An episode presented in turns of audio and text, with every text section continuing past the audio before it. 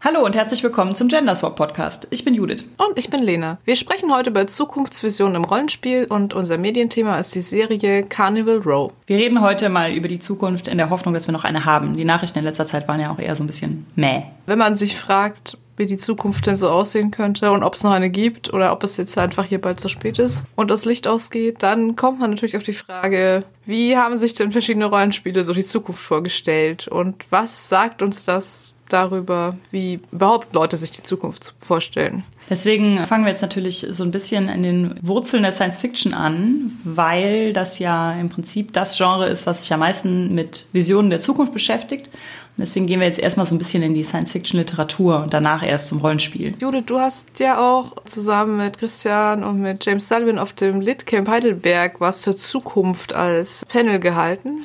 Da hast du ja so quasi schon vorgearbeitet, unwissend, dass wir eine Podcast-Folge demnächst dazu machen. Ja, das stimmt. Wir hatten das Thema Zurück in die Zukunft ist längst Vergangenheit und haben darüber auch geredet, wie man sich in den vergangenen Jahrzehnten Zukunft vorgestellt hat und was das überhaupt ist, also diese Vorstellung von Zukunft, ob das überhaupt eine tatsächliche Vorstellung von Zukunft ist oder nur ein Spiegel unserer Gegenwart. Packen wir in die Show Notes auf jeden Fall.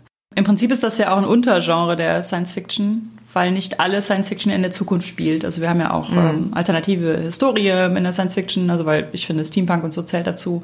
Dann Space Opera, wo die Erde vielleicht gar keine Rolle mehr spielt. Oder völlig fiktive Welten. Diese ja, Near Future, Far Future Sachen sind ja auch im Prinzip nochmal ein Untergenre. Ich finde das einfach ganz spannend, denn so Alternate History Sachen wie, wie Steampunk oder dergleichen, die gehen ja schon immer noch von einer echten Historie aus und von Sachen, die passiert sind. Also fiktive Welten sind ja natürlich dann nochmal weiter abstrahiert, aber wenn man so Futurismus-Sachen macht, dann ist natürlich auch immer so ein bisschen die Frage drin, könnte das wirklich so kommen? Oder wenn man sich was anguckt, was schon 100 Jahre alt ist, ist es vielleicht sogar so gekommen? Und das finde ich eigentlich immer ganz spannend. Zumal ja teilweise es ganz lustig ist, wenn man sich auch so Science-Fiction-Sachen aus so Ende des 19. Jahrhunderts anschaut, mhm.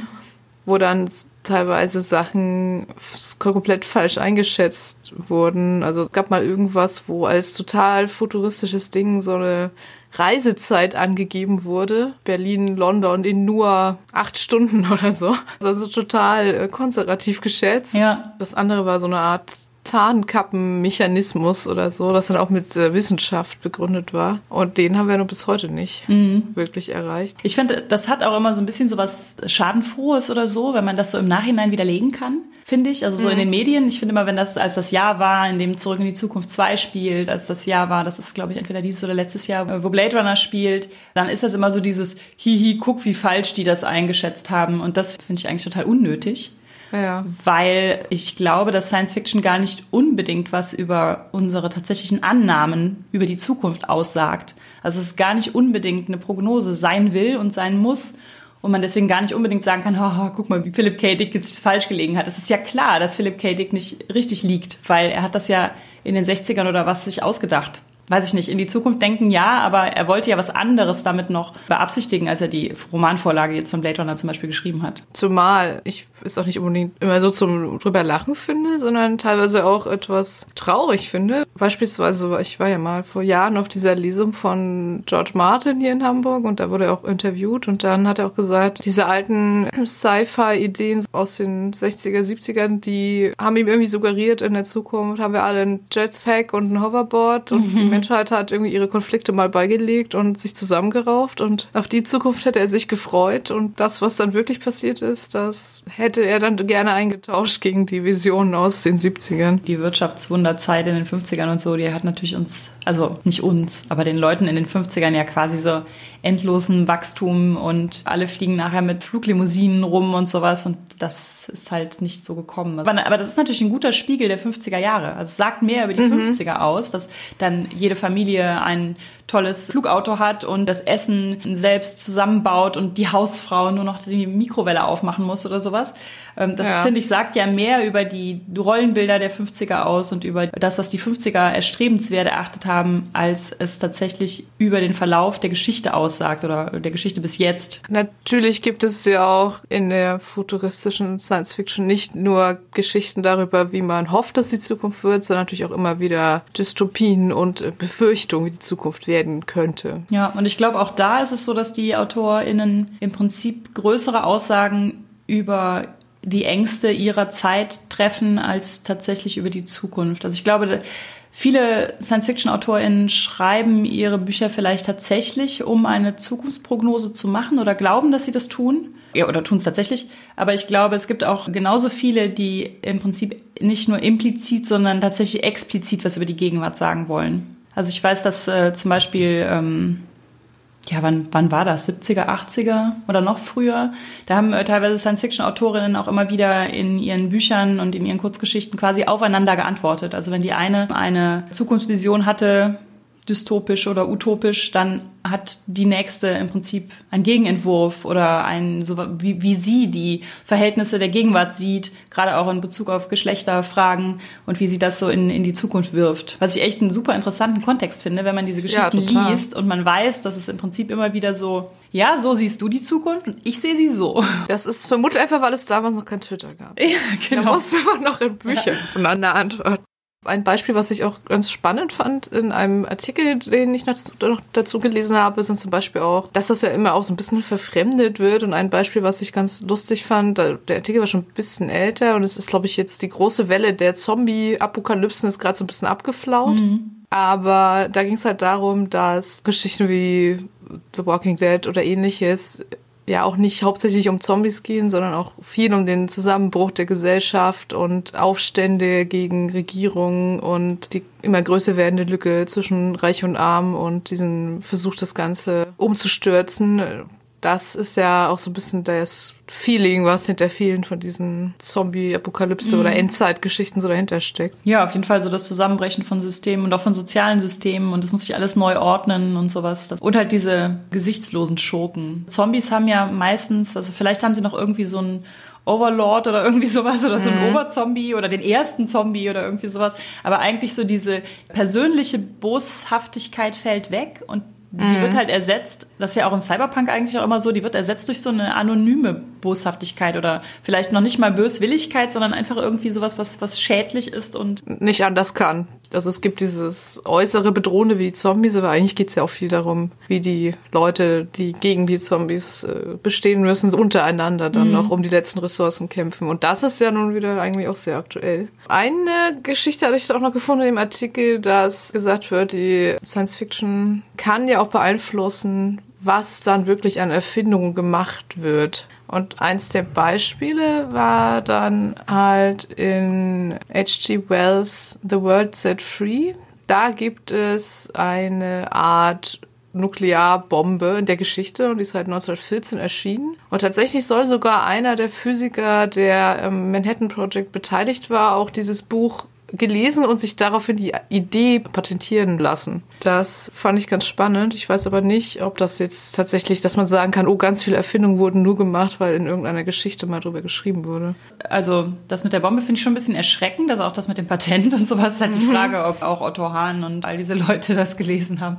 Ich glaube aber, dass die Art und Weise, wie Geschichten geschrieben werden und worüber die geschrieben werden, ja auch immer ein Ausdruck der Zeit ist, in der sie entstehen. Und ich glaube, diese Idee der Massenvernichtungswaffen war natürlich, also wenn H.G. Wells das 1914 geschrieben hat, im Ersten Weltkrieg lag das ja schon in der Luft. Das Versprechen in Anführungszeichen, dass man irgendwann in der Lage wird, ganze Armeen irgendwie auszulöschen. Ich kann mir gut vorstellen, dass diese Aussicht in die Gesellschaft auch so als, als Angst und als Schrecken sich irgendwie abzeichnet und das dann wiederum die Narrative ist, die dann in einem Buch erzählt wird. Also dass das ja. sich alles gegenseitig irgendwie bedingt. Wir wissen natürlich nicht, wie H.G. Wells recherchiert hat für sein Buch, aber es kann ja natürlich auch sein, dass er wiederum irgendeinen befreundeten Wissenschaftler gefragt hat. Ja. Was wäre denn so eine Möglichkeit für so eine Massenvernichtungswaffe? Und der hat gesagt, ja, irgendwas mit äh, Nuklear, Atom, In jedem Fall ist es natürlich schon so, glaube ich, dass die Geschichten, die wir erzählen, schon auch beeinflussen, was wir uns von der Zukunft versprechen und erhoffen und sowas. Das wird ja auch immer so ein bisschen als Beispiel genommen, dass äh, Star Trek ja relativ früh schon quasi so Tablets hatte. Nikola Tesla hat schon vorher gesagt, irgendwann würde man die Welt in seiner Westentasche herumtragen und könnte mit einem kleinen Gerät auf das Wissen der Welt zugreifen und so. Und mhm. das kann ich mir natürlich schon vorstellen, dass je mehr solche Ideen geformt werden, desto mehr beeinflussen sie vielleicht auch. Wobei das natürlich, also wie oft gab es Visionen von Flugautos und die sind nach wie vor außer die CSU behauptet, dass wir sie bald haben. Aber ansonsten sind sie eigentlich so weit wie in den 50ern entfernt. Das stimmt. Und auch das Hoverboard ist noch nicht erfunden. Aber wo du gerade Star Trek sagst, das ist ja auch tatsächlich deshalb so super wichtig. Also nicht nur wegen der Technik, sondern auch wegen der Gesellschaft, die darin abgebildet wurde. Und diese Zukunftsvision, dass die Menschheit tatsächlich irgendwann sich komplett äh, planetenübergreifend zusammengeschlossen hat und nicht nur planetenübergreifend, sondern sogar darüber hinaus. Man darf natürlich auch nicht vergessen, dass sie einfach einen krassen Einfluss gehabt hat. Also zum Beispiel, da wurde ja zum Beispiel auch der erste Kuss zwischen einem weißen Mann und einer schwarzen Frau im Fernsehen jemals gezeigt. Mhm. Äh, ich glaube, es wurde auch der erste Kuss zwischen zwei Frauen jemals im Fernsehen in, in Star Trek gezeigt. Da geht es natürlich dann weg von der Technikseite, sondern mehr in Richtung, welche Gesellschaft können wir uns in der Zukunft vorstellen. Ich bin ja kein großer Star Trek-Fan, aber ich kann total anerkennen, dass Star Trek super viel gemacht hat in Bezug auf Utopie. Also ich glaube, vorher war Utopie echt so dieses, was halt bei Thomas Morus, dieses Utopia-Ding, dass man halt irgendwie ganz stark so staatsphilosophisch, wie würde es den Menschen am besten gehen und wie würden wir das alles am besten ordnen ordnen und sowas.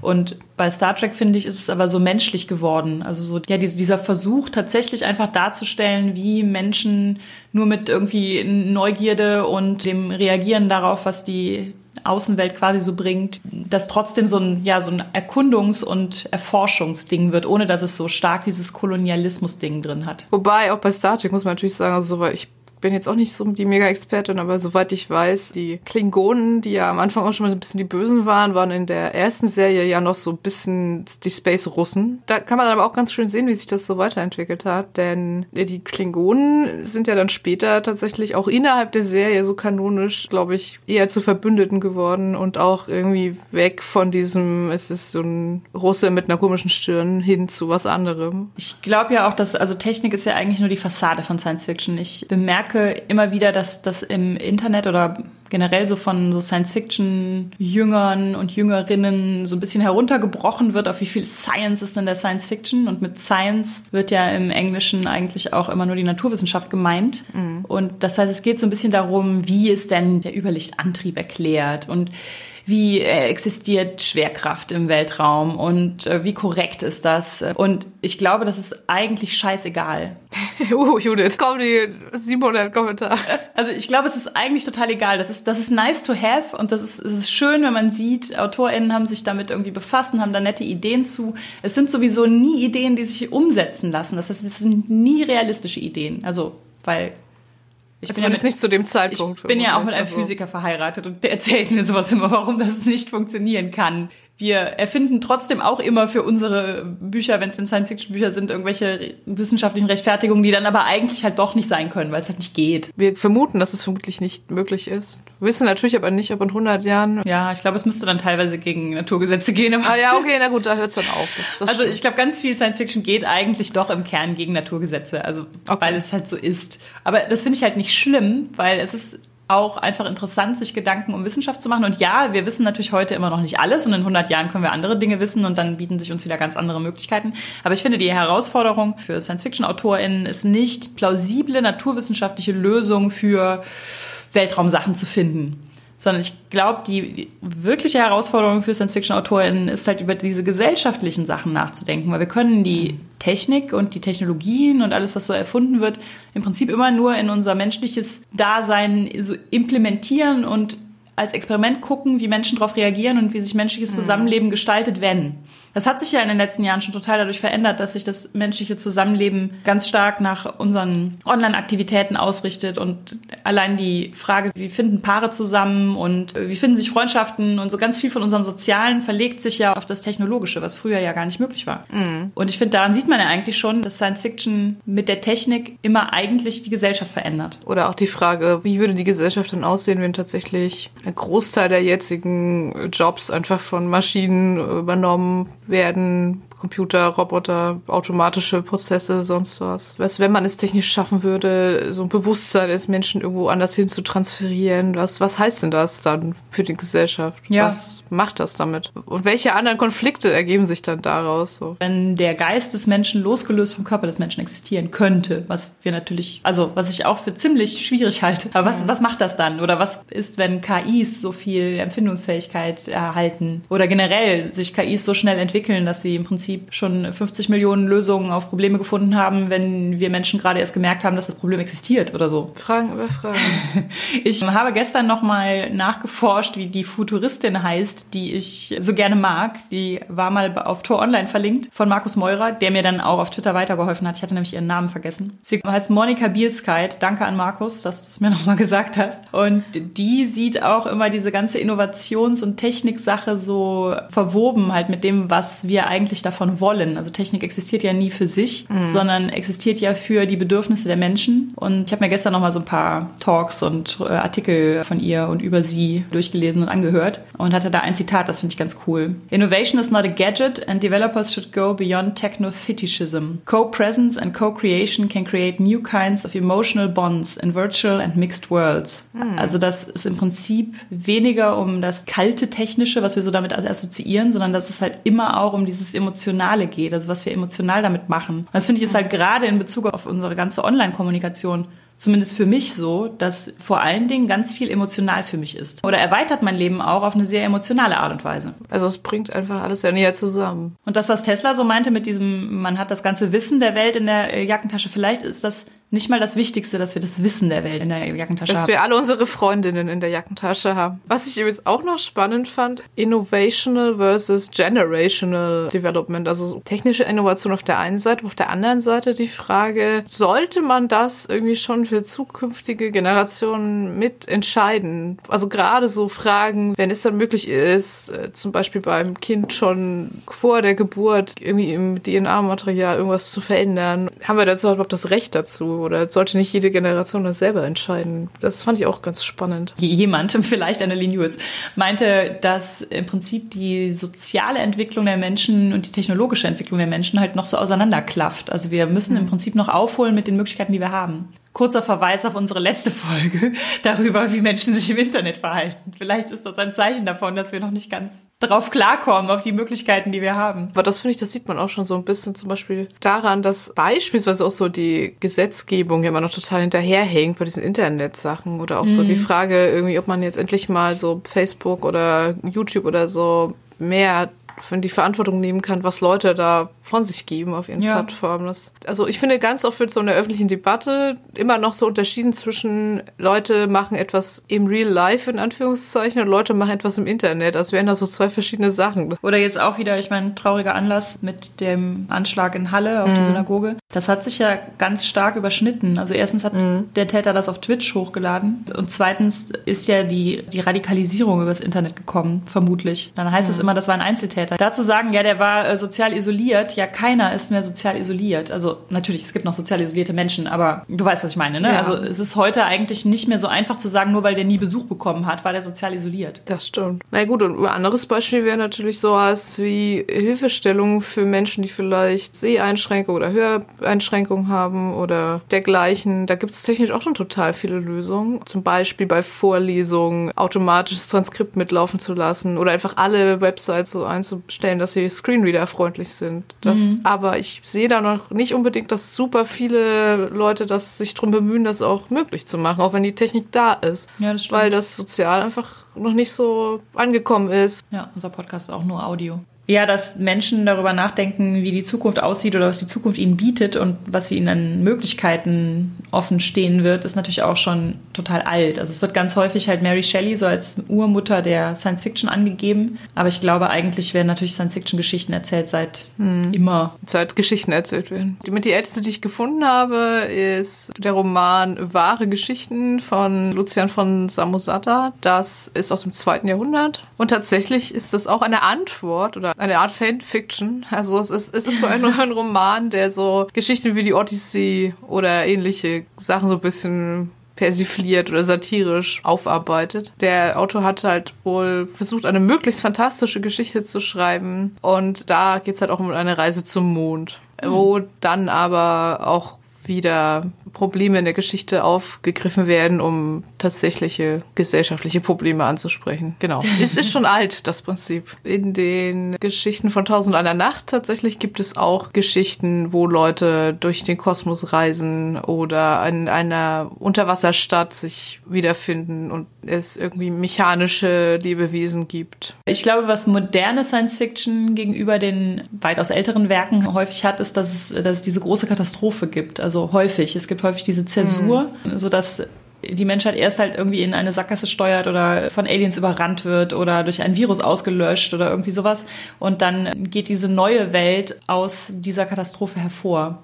Und ich glaube, das war früher eigentlich nicht so viel der Fall, zum Beispiel bei Tausend einer Nacht oder sowas. Also da war, glaube ich, einfach dieser Sinn, dass dieses ganze industrielle Wachstum und so irgendwann ein Ende hat, war mhm. da einfach halt noch nicht. Wenn man so eine neue Welt sich ausdenkt, ist es halt auch leichter, so einen Punkt zu setzen. Zu sagen, so, hier, da gab es eine große Zäsur, großen Umbruch und dann hat sich alles geändert. Mhm wenn man sonst ja irgendwie überlegen muss, okay, was ist denn in diesen 300 Jahren, 400 Jahren, 1000 Jahren alles so passiert? Ja, wir haben zum Beispiel bei Aces in Space, die Setting-Beschreibung beginnt irgendwie mit, äh, die Erde ist unbewohnbar. Ich glaube, es ist einfach so ein typisches Trope. Warum sind die Leute im Weltall? Ja, weil die Erde ist unbewohnbar. Ja. Damit muss man auch nicht mehr so viel über die Erde nachdenken. Dann kann man sich eine neue Gesellschaft aufbauen, die halt woanders funktioniert oder halt ja. halt nicht funktioniert. Teilweise ist es aber auch diese Angst vor der großen Katastrophe, Seit der Zeit der Weltkriege ist das, glaube ich, so. Ich glaube, mhm. vorher war es vielleicht nicht so stark ausgeprägt, weil die, diese Vorstellung, dass es weltweite Kriege mit Massenvernichtungswaffen geben könnte, einfach davor, glaube ich, nicht in den Köpfen war. Ich glaube, das ist echt mit dem Ersten Weltkrieg gekommen. Und seitdem, kann ich mir vorstellen, gibt es auch diese Ideen von der Zäsur und der Ausradierung. Die Atombombe war dann noch der nächste Schritt. Okay, man könnte damit auch einfach die ganze Menschheit auslöschen oder zumindest fast auslöschen da sieht man dann auch wieder, dass das total davon inspiriert ist, was so das Schlimmste ist, was man sich vorstellen kann. Und jetzt kommen wir zu Rollenspielen. Du hast dich schlau gemacht, was die ersten Science-Fiction-Rollenspiele waren. Ja, genau. Ich habe gedacht, naja, seit wann gibt es denn das wohl? Aber natürlich, ähnlich wie ich überrascht war, dass es schon im zweiten Jahrhundert Science-Fiction-Romane gab, gab es natürlich auch schon super früh Science-Fiction-Rollenspiele. Und zwar die ersten drei, die ich so gefunden habe, sind Metamorphosis Alpha von James Ward. Das ist 1976 erschienen und tatsächlich ist es wohl einfach ein Dungeon, der bei einem Raumschiff ist. Also Dungeon Crawling in Space. Und im selben Jahr ist auch erschienen Starfaring von Ken S. St. Andre. Und da spielt man nur eine Raumschiffbesatzung anscheinend. Und vermutlich etwas bekannter und ein kurz darauf erschienen 1977 ist Traveler. Das gab es, glaube ich, auch relativ lange in mehreren Auflagen. Man merkt auch so ein bisschen, es waren noch die frühen Zeiten des Rollenspiels. Es geht also viel um Schlachten im Weltraum und am Boden, Handel interstellarer Art und natürlich auch Entdeckung, Reichtum und Titel anzuhäufen und dann das Ganze halt nicht in einem Fantasy-Setting, sondern in Space. Gold und Artefakte scheffeln und viele Dungeons, Schrägstrich Planeten erobern. So war es damals. So war das damals. Es gibt noch ein bisschen später von 1986 2300 AD. Und das ist ein Spiel, was auch sehr mit diesem Kalter Krieg und Nukleargeschichten äh, spielt. Da ist das Setting halt, dass es im Prinzip auch eine nukleare Beinahe-Katastrophe gab und danach haben sich die Machtverhältnisse auf der Erde zwar ein bisschen geändert und äh, der Weltraum wurde erobert, aber im Prinzip ist der ganze Weltraum, die Welt dann wieder aufgeteilt in so verschiedene große Verbünde und gegeneinander stehende Parteien, die dann das Ganze im, einfach im Weltraum weiter durchexerzieren. Wie sagt Battlestar Galactica das? All of this has happened before and all of this will happen again. Ja, dann kurz danach kam dann auch schon die erste Version von Shadowrun, nämlich 89. Ja, wir haben uns mal verschiedene Kategorien quasi überlegt, in denen Rollenspiele die Zukunft denken und in der Zukunft spielen. Und das Klassischste, würde ich sagen, ist natürlich, dass Menschheit besiedelt das Weltall und erforscht es. Also so diese Erforscherplots, teilweise natürlich mit so einem Kolonialismus-Anstrich, wenn fremde Alien-Völker dazukommen, die dann halt unterschiedlich dargestellt werden, also unterschiedlich gut dargestellt werden. Da spielt sicher der Traveler zum Beispiel eine Rolle. Jetzt relativ neues Coriolis, das ist von den Mutant Jahr Null MacherInnen. Das heißt, das ist auch aus dem skandinavischen Raum. Traveler ist halt sehr klassisch, ist von Isaac Asimov und Frank Herbert beeinflusst, also von Dune und sowas. Später kamen auch noch Einflüsse von Star Trek und Star Wars dazu. Man hat so einen Life Path. Das war wohl insofern auch interessant, weil die Charaktererschaffung. Entschuldigung, ich habe gerade in der Notizen den Teil gefunden, dass man schon während der Charaktererschaffung sterben konnte. Das finde ich gerade großartig. ja, die äh, Charaktererschaffung funktionierte nämlich wohl auch, und das finde ich ja ganz interessant, mit einer Art Minigame, also mit einem Spiel im Spiel. Und da äh, trifft man halt Lebensentscheidungen für diesen Charakter und setzt den dann auf so eine Art Karrierepfad. Ah. Was natürlich wahrscheinlich auch so ein bisschen ähnlich ist zu so Charakterklassen-Sachen. Coriolis hingegen wird auch schon mal beschrieben als Arabian Nights in Space. Ja, einen arabischen Setting-Hintergrund oder so einen arabisch geprägten, so ein bisschen. Also ich glaube, die AutorInnen sind auch keine quasi Own Voices, mhm. soweit ich das herausgefunden habe.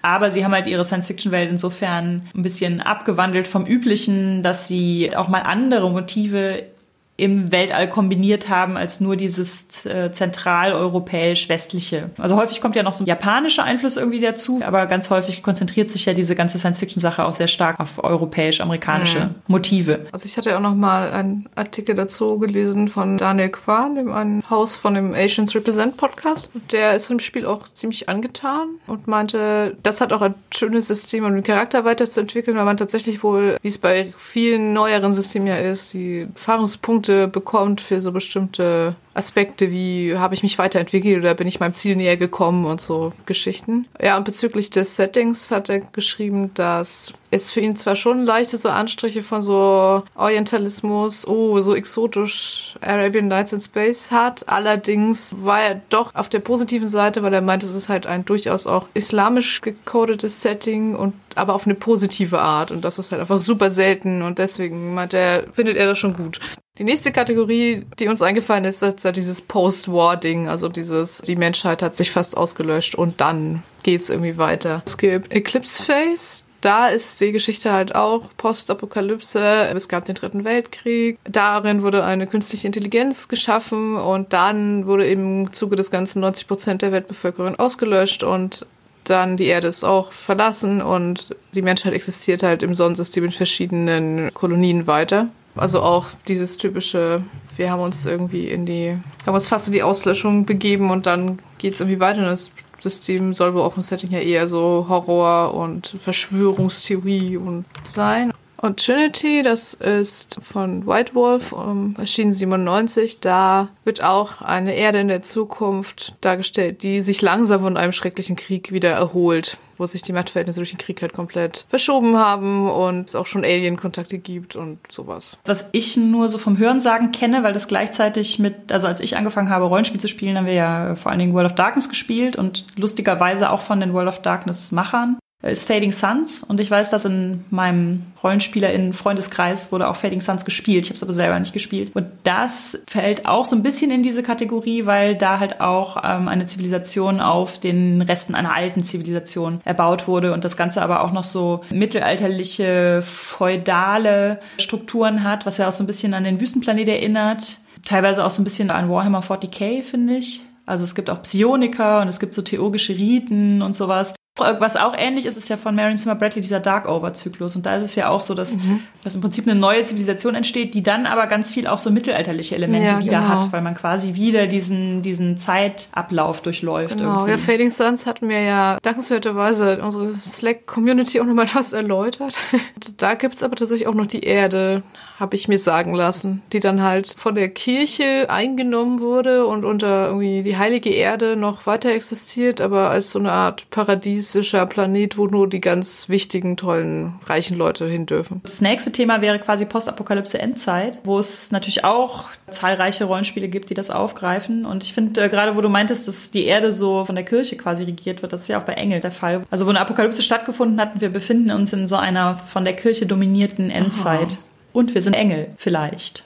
Hoffentlich. Generell ist ja oft so, dass auch gerade Elemente so von Adelsherrschaft oder kirchlicher Herrschaft oder dergleichen, die dann wieder hochkommen durch irgendwelche Entwicklungen, ist ja tatsächlich in vielen Sachen so. Zum Beispiel bei Battletech. Das ist ja eigentlich ein Tabletop, wo es aber auch ein Rollenspiel zu gibt. Und ich glaube, da gibt es halt auch so eine Art Adelshäuser oder Clans, die da miteinander im Krieg liegen. Und das ist auch irgendwie sehr, so ein bisschen feudal. Genau, aber du hast eben schon Endzeit gesagt. Da ist das, was ich jetzt in letzter Zeit am häufigsten gespielt habe, eigentlich Dream is Q. Mhm. Da haben wir auch schon, glaube ich, mehrmals drüber ja. geredet, dass das sich zum Thema nimmt, queere Gemeinschaften in der Postapokalypse darzustellen. Also wie queere Menschen, die ja auch in unserer jetzigen Gegenwart im Prinzip schon sich gegenseitig als Verbündete suchen und Gemeinschaften bilden, wie sich das nochmal stärker ausprägt zu so einer Gemeinschaft, die natürlich irgendwie ganz stark solidarisch ist, aber natürlich auch so ihre internen, wie jede menschliche Gemeinschaft halt so ihre internen Schwierigkeiten hat. Das stellt Every Order ja in Dream is Q dar. Mhm. Und das ist auch super gut gelungen, finde ja. ich. Also auch dieses ganze Post-Gender-Ding, dass man sich ein Gender aussucht auf dem Charakterbogen, auf diesen Playbooks. Und ich glaube, es gibt einfach die beiden, die wir jetzt im Moment so vorherrschend mhm. haben, glaube ich, auf keinen Charakterbogen. Also es gibt nur andere und man kann sich dann überlegen, was man darunter versteht und wie man das interpretiert und so. Ja, aber super. das ist ja auch dann tatsächlich mal eine der wenigen, die dann irgendwie nicht nur technisch spezifisch auf irgendwelche Entwicklungen eingehen, sondern auf wie würde denn sowas in der Zukunft aussehen? Ich finde tatsächlich so ein bisschen schade. Also ich verstehe total, dass es gibt und dass das faszinierend ist, aber dieses ewige Wiederholen von diesen Mittelalterstrukturen. Ich bin ja sowieso nicht mehr so Riesenfan von Mittelalter-Fantasy, aber auch nicht von Mittelalter-Science-Fiction. Mhm.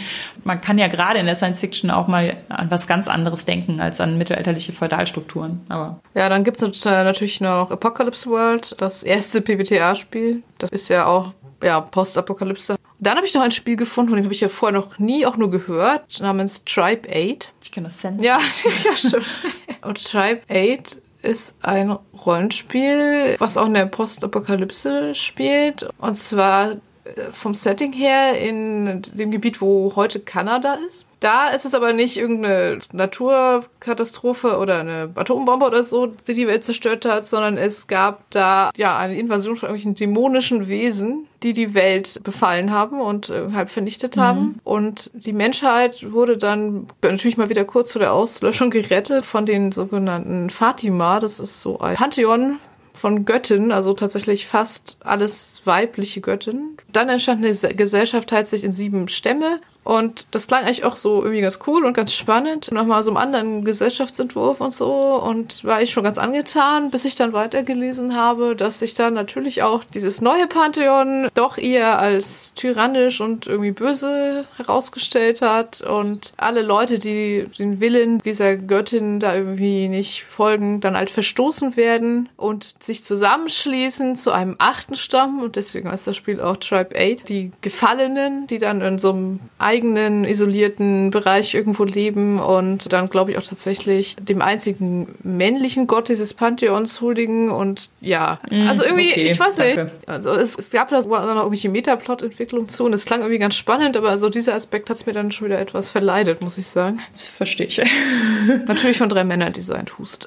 Gut. wieder was gelernt, was es noch so für Rollenspiele gibt. Dann haben wir als Kategorie noch Environmental gefunden. Das hat so als Hintergrund, dass ähm, halt Umweltzerstörung oder so zu einer Veränderung des menschlichen Lebensraumes führt. Das gibt irritierenderweise ja zwei Rollenspiele, die Polaris heißen. Und ich meine jetzt das Neuere, das kein Erzählspiel ist, sondern eher so ein bisschen Shadowrun-artig. Das ist auch eine Postapokalypse, bei der die Oberfläche unbewohnbar ist und deswegen ist es Science Fiction unter Wasser. Also ich finde die Idee schon auch ganz cool so ein Setting in, in Space und ein Setting unter Wasser, das ist ja auch so ein bisschen so wie Sequest war ja so eine Weile so ein Star Trek im Meer mit was? so was sprechenden Delfinen und so. Das war da Sequest, das war damals so eine Serie. Witze. Ja, ich finde Science Fiction unter Wasser ist ja auch nochmal einfach so eine, so eine spezielle Variante der Science Fiction.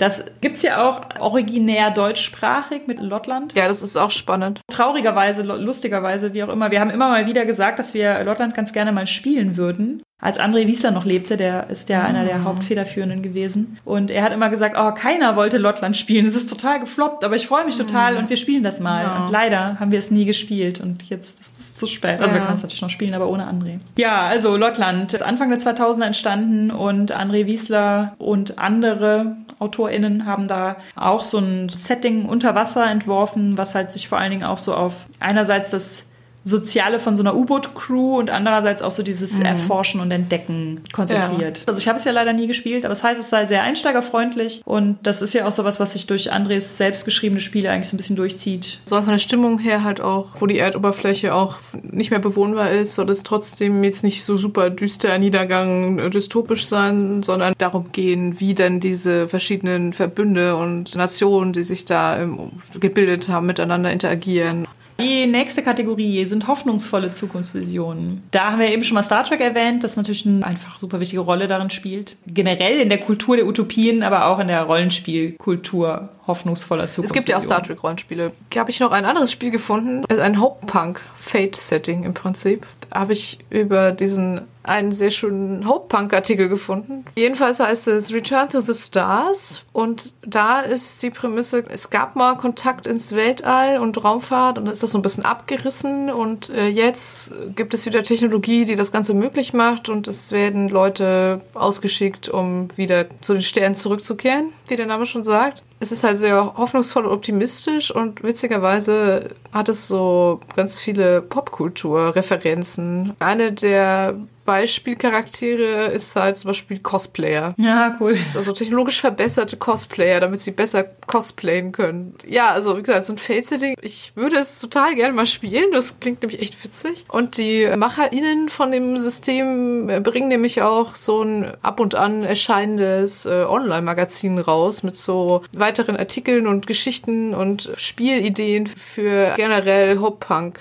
Dinge. Das Stellar Beacon Magazine. Mir ist auch aufgefallen, dass sie bei den Illustrationen zum Beispiel eine Frau mit Hijab hatten. Also ist mir positiv aufgefallen. Und natürlich deshalb aufgefallen, weil bei Essence Genau, die beiden einzigen Spiele, die wir kennen, die das haben. Ja, wobei bei, bei äh, Coriolis sind bestimmt auch Frauen mit Hijab dabei. Da fiel mir auch ein Zitat von Monika Bielskite wieder ein. The future is not a dead end, but an opportunity space, a chance to create a paradigm shift. Und sie sagt halt auch, dass europäisch-westliche Menschen und US-AmerikanerInnen auch dazu tendieren, eher so die negativen Seiten der Zukunft zu sehen oder negativ auf die Zukunft zu blicken.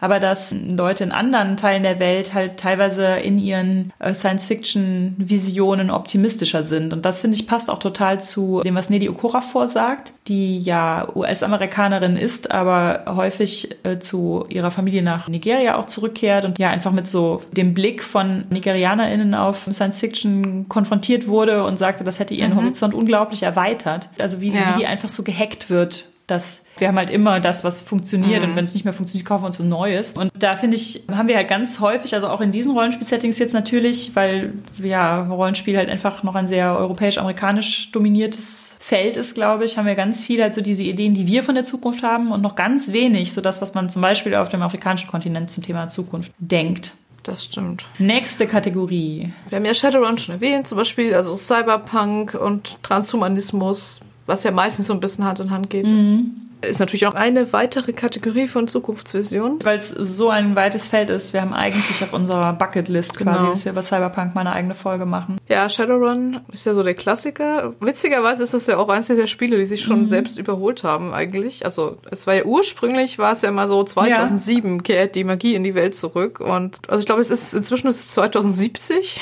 Die fünfte Welt des Maya-Kalenders ist ja schon angebrochen. Also das Datum stand ja quasi fest, woran sich Shadowrun gehalten hat. Und in dem Jahr ist ist ja leider nichts passiert. Also viel weiter. Aber ist es jetzt nicht die sechste Welt laut dem offiziellen? Das kann sein, dass die sechste Welt ist. Naja, auf jeden Fall irgendwie ganz witzig, dadurch, dass es schon so alt ist, dass es dann das Datum, was es fiktiv gesetzt hat, irgendwie erreicht wurde und das Spiel aber immer noch ja. existierte mhm. und dann mussten sie es ändern. Ich glaube, Shadowrun ist echt auch lustig, weil es so die nahe Zukunft vorhergesagt hat und es immer noch mhm. existiert und immer noch weiter die nahe Zukunft. Ich glaube, das ist echt noch, also oh, ja. da kannst du wahrscheinlich Doktorarbeiten drüber schreiben, über das äh, Zeitgeschehen genau. im Spiegel von Shadowrun.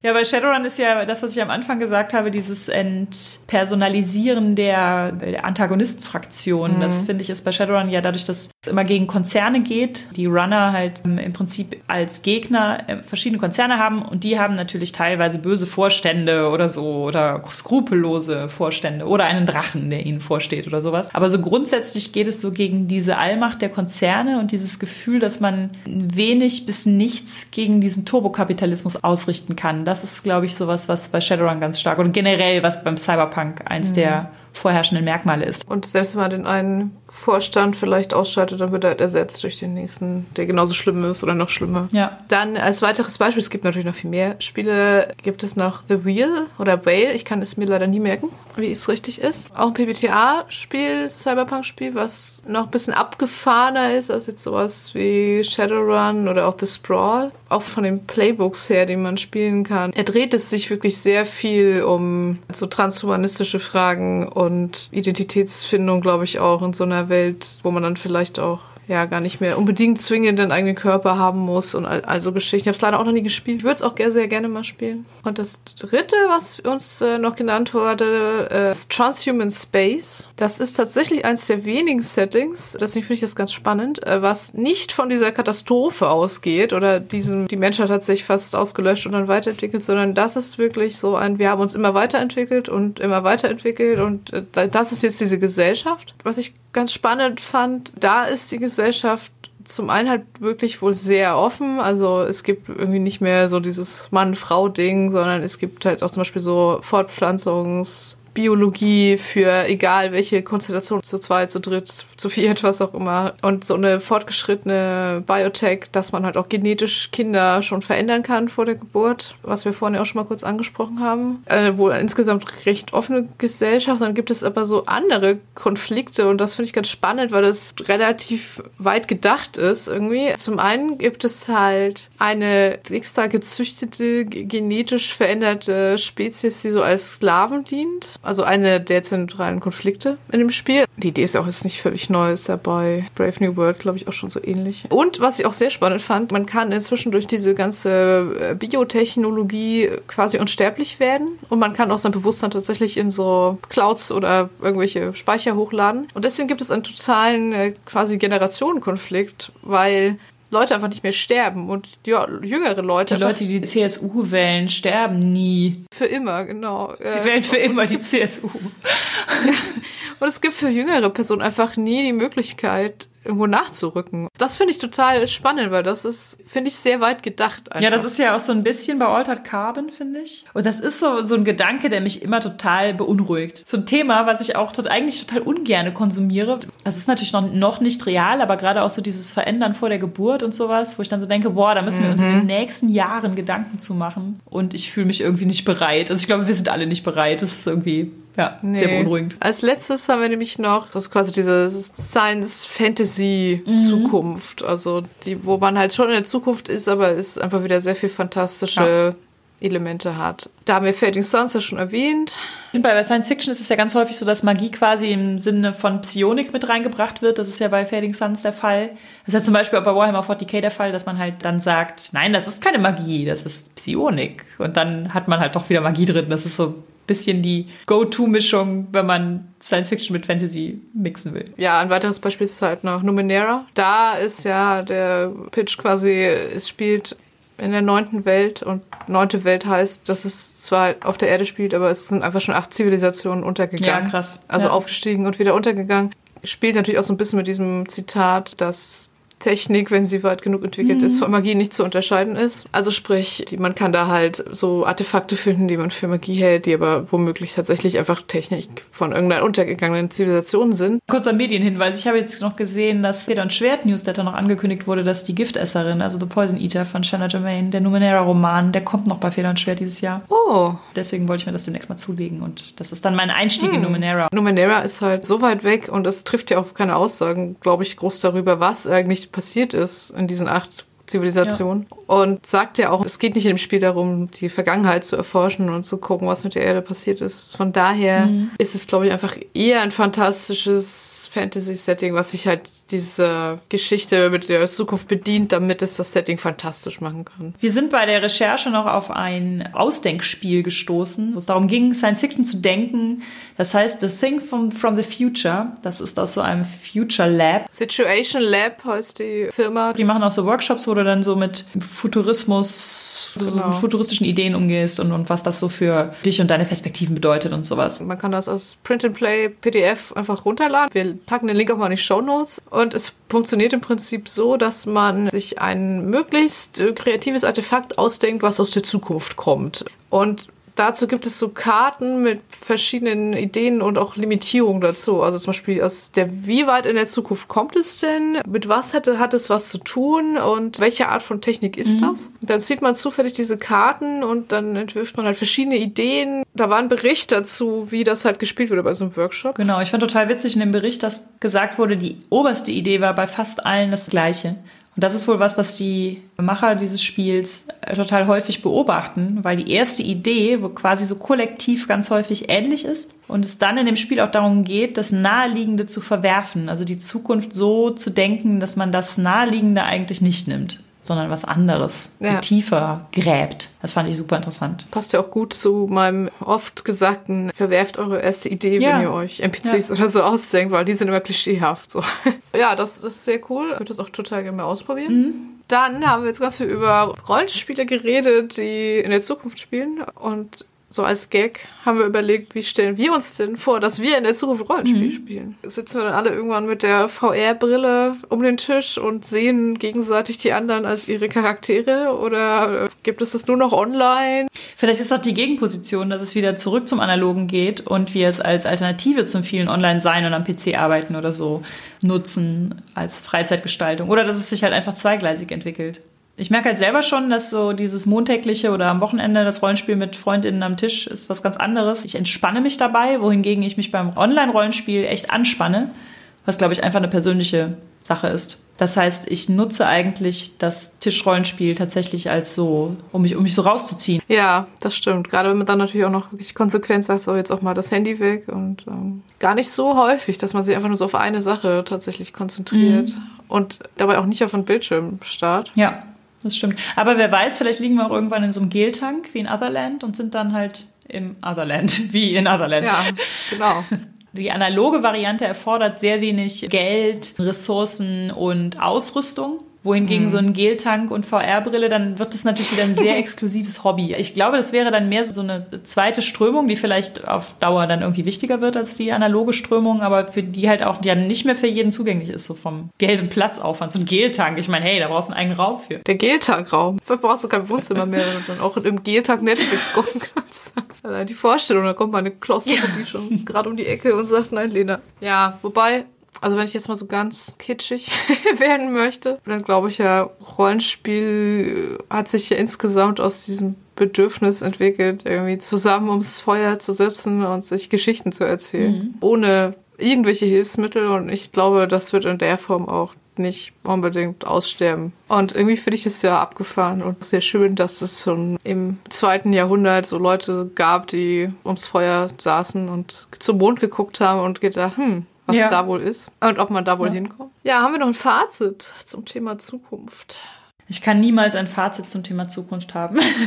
das Nee, das ist nicht so abgeschlossen. Du wirst ein Fazit zum Thema Zukunft gehabt haben. Ich hoffe einfach, wir haben euch einen ganz guten Einblick darin gegeben, was Zukunft über uns aussagt, über die Zukunft aussagt, was wir in der Zukunft des Rollenspiels sehen und im Rollenspiel der Zukunft. Ich wollte mich noch kurz bedanken bei unserer Slack-Community mal wieder, denn diese ganzen Rollenspiele, die ich ja alle nicht kannte, die wurden ja alle da aufgezählt und ihr habt netterweise auf meine Frage, was kennt ihr denn so an Rollenspielen mit Zukunftsentwürfen, sehr viel Input gegeben und dadurch hat sich diese Folge auch sehr viel besser vorbereitet. Also vielen Dank Ja. an euch alle. Wir sollten dann vielleicht irgendwie alle bisschen darauf hinarbeiten, dass das mit der Zukunft nicht sowieso in ein paar Jahren dann vorbei ist. Das auf jeden Fall. Wir sollten achtsamer mit unserer Zukunft umgehen. Aber wir haben ein Medienthema, das wird uns jetzt wieder aufheitern. Das hat jetzt kaum was mit, also eigentlich nichts mit Zukunft zu tun, sondern hat so ein bisschen was von Alternative History, aber auch nicht so richtig. Wir haben nämlich beide auf Amazon Prime Carnival Row geguckt. Und Carnival Row, das ist eigentlich das Coolste daran, ist ein komplett neues Setting, was keine Adaption Ja. von nichts ist. Und ehrlich gesagt, das ist heute so. Es selten. fühlte sich total komisch an. Man kann nicht im Internet nachlesen, wie die Comicvorlage ist, wie die letzte Verfilmung davon war, was das Buch, das, äh, Buch, ja, das Computerspiel. wie seltsam sich das anfühlt, so eine Fantasy-Serie zu gucken, die noch nicht irgendwie bekannt ist. Und zwar spielt Carnival Row im Prinzip in so einem viktorianischen Setting, also sehr angelehnt an das viktorianische England, aber halt mit der Idee, dass es Feenwesen gibt, unterschiedlichster Art. Auf einem anderen Kontinent namens Tirnanok. The Burg ist so ein bisschen Londonartig, aber ich habe es als Stadtstaat verstanden. Es gab einen Krieg zwischen dem The Burg, Reich, Schrägstrich Stadt, und der anderen Fraktion, die The Pact sich nennt. Und im Zuge dieses Krieges, der halt in Tirnanok geführt wurde, mussten viele der Feenwesen ihre Heimat verlassen und viele von ihnen sind dann geflohen und leben jetzt mit in dieser Stadt. Und ja, da halt in der Carnival Row, was quasi so ihr ja, zugewiesener Bereich ist. Das Ganze hat so Steampunk-Elemente, aber ich würde es nicht als Steampunk bezeichnen. Es ist halt eher so ein bisschen so ein Gaslight-Victorian-Ding, weil es halt auch ganz stark dieses Fate-Thema hat und nicht besonders stark irgendwie Technik oder Maschinen oder Automaten oder so. Es geht auch tatsächlich vor allem äh, um die Konflikte zwischen den Fae und den Menschen und die Frage, wie man mit denen jetzt umgeht. Die Hauptgeschichte dreht sich dann um einen Inspektor der Polizei, der einen Mordfall aufklärt, der halt so gleichermaßen Fae und Menschen betrifft. Alle Storystränge biegen sich dann so ein bisschen auf ihn zu. Ja, das fand ich leider ein bisschen echt schade. Also am Anfang hat mich sehr echt begeistert mhm. und am Ende. Also ich habe die echt super gerne geguckt und ich habe mich auch auf jede Folge gefreut und ich war auch abends echt immer ein bisschen mhm. gehypt, dass ich sie weitergucken kann, obwohl ich eigentlich eine ganze Reihe Kritikpunkte daran habe. Also es ist eigentlich selten, dass mir Kritikpunkte nicht den Spaß verderben, aber in dem Fall hat es mir eigentlich nicht den Spaß verdorben. Die Serie sieht halt auch super gut oh, aus ja. und hat tolle Musik, tolle Kostüme. Darsteller sind auch jetzt nicht negativ aufgefallen. Indira Varma fällt mir immer positiv auf. Ja, was daran halt noch cool ist, ist, dass es ja diese natürlich sehr offensichtliche, also einmal so diese geflüchteten Thematik und natürlich auch so diese das Empire und seine Kolonien, dass es das halt macht, aber auf eine andere Art und Weise macht. Nicht die Leute so besetzt, wie man es von den Schauspielern wie man es vielleicht denken würde. Also es gibt nämlich auch einfach unter den Menschen und den Adligen und den einflussreichen PolitikerInnen und so sind halt nicht alle weiß und die Feenwesen sind halt auch von den Schauspielern her gemischt besetzt einfach. Ich finde auch witzig, dass auf aufgegriffen wurde, dass diese Stadt ist, dadurch, dass es so ein bisschen Londonartig ist, vornehmlich weiß. Also man merkt, die Leute, die halt schon seit vielen Generationen da leben, das sind alles diese, die weißen Familien.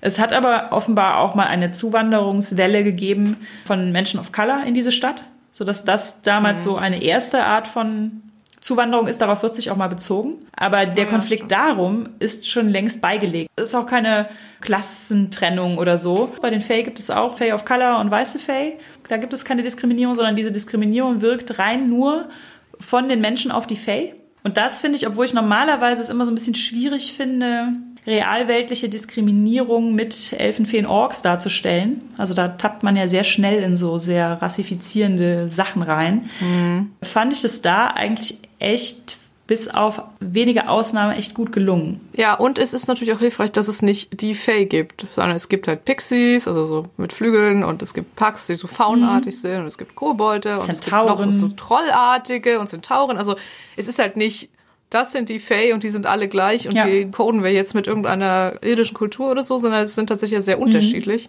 Ich fand das eigentlich gut gemacht. Ich fand leider, also der Plot konnte mit dem Setting für mich nicht mithalten. Mhm. Und auch Sachen, die ich am Anfang positiv fand, wie, ja, also die weibliche Hauptfigur ist, ich fängt sehr cool an. Also sie ist halt eine Pixie, die dann eigentlich anderen ihres Volkes hilft, vor diesem Krieg zu fliehen und dann aber selber auch mit fliehen muss und dann in dieser Stadt landet und da eigentlich so gar nicht zurechtkommt und auch eigentlich noch erstmal in die Dienste von so einem Adligen muss. Und am Ende wird ihre Rolle immer kleiner, immer kleiner, mhm. bis sie dann irgendwie nur noch so als Damsel in Distress und Reflexionsfläche ja. für den männlichen Hauptcharakter dient. Und das hat mir echt das Ganze so ein bisschen verleidet. Das war auch super schade. Das, äh, man merkt, dass ihr Plot immer so ein bisschen schlampiger geschrieben wird, je weiter die Folgen fortschreiten. Also viel weniger so differenziert ausgearbeitet wird. Also diese Sache in dem Museum mhm. fand ich schon ziemlich holzhammermäßig. Also obwohl ich das an sich total gut gefunden hätte. Das war ja quasi eine Auseinandersetzung ja. mit Raubkunst. Das hätte ja, genau, das, viel das. mehr Plot verdient als einfach nur so ein, die muss jetzt ins selbe Gefängnis wie er, damit die beiden sich im Gefängnis ein bisschen anschmachten können. Das, das fand ich echt. Ja. Mh. Ich will jetzt auch nicht zu viel spoilern. Ich hoffe, dass sie das in der zweiten Staffel einfach besser machen und haben mich über diese Welt gefreut und eigentlich auch über die Charaktere, mhm. die ich durchaus auch okay fand. Ich fand, sie hatten halt einmal so das Problem, dass sie immer, wenn so ein Charakter so die erste Idee, die sie zu ihm hatten oder zu ihr erfüllt hatte, dann musste er halt immer gleich sterben. Ja, das stimmt. Und es hatte einen so konzentrierten Cast ausgearbeiteter Figuren, dass man nachher durch die Ausschlussmethode drauf kam, wer es war. Also wer so der Bösewicht ist, der im Hintergrund die Fäden zieht. Äh, ich fand auch am Anfang habe ich wirklich gedacht, das ist jetzt so eine Serie, ganz viele Geschichten erzählt, einfach mhm. in dieser Stadt. Und das fand ich total gut und total spannend. Und dann, also bis auf so eine Geschichte, schnurrten die aber, wie gesagt, alle zusammen auf diese Geschichte über, um diese männliche Hauptfigur herum. Ja. Manche Sachen, wie alles mit allem zusammenhängt, fand ich auch so ein bisschen sehr geskriptet, also sehr offensichtlich irgendwie, so fühlt es sich ein bisschen gewollt an. Mhm. Würdest du es trotzdem empfehlen, wenn man jetzt eine Fantasy-Serie gucken möchte? Alleine für die Tatsache, dass es mal ein unverbrauchtes Setting ist, würde ich es schon empfehlen. Und es war ja auch viel Gutes bei. Also es gab so ein paar sehr gory, blutige Sequenzen, die hätte ich jetzt nicht unbedingt gebraucht. Und es wird natürlich wieder auch viel gevögelt, aber okay, fand ich jetzt nicht so schlimm. Ja. Genau, also es sind acht Folgen auf Amazon Prime enthalten im Moment. Kann man mal Ja. reingucken. Würde mir von der zweiten Staffel wünschen, dass es dann noch ein bisschen besseres Drehbuch einfach auch dazu gibt. Gut, ja, da kann ich mich eigentlich auch nur so anschließen. Ja, das war's mit unserer Folge für November. Feedback zu dieser Folge lesen wir gerne auf Twitter unter @genderswappod, per Mail an feedback at genderswapped-podcast.de oder als Kommentar auf unserer Homepage www.genderswapped-podcast.de. Wenn ihr unseren Podcast mögt, erzählt doch euren FreundInnen davon, gebt uns eine positive Bewertung auf iTunes oder spendiert uns einen Kaffee oder schwarzen Tee. Der Coffee-Link ist unter der Folge. Und wenn ihr unseren Podcast und andere tolle Projekte von Judith und Christian Vogt unterstützen wollt, dann könnt ihr das auf Patreon tun. Den Link zum Patreon Vogt und Friends findet ihr ebenfalls in den Shownotes. Wir hören uns dann im Dezember, sagen danke fürs Zuhören und bis zum nächsten Mal. Dankeschön. Tschüss.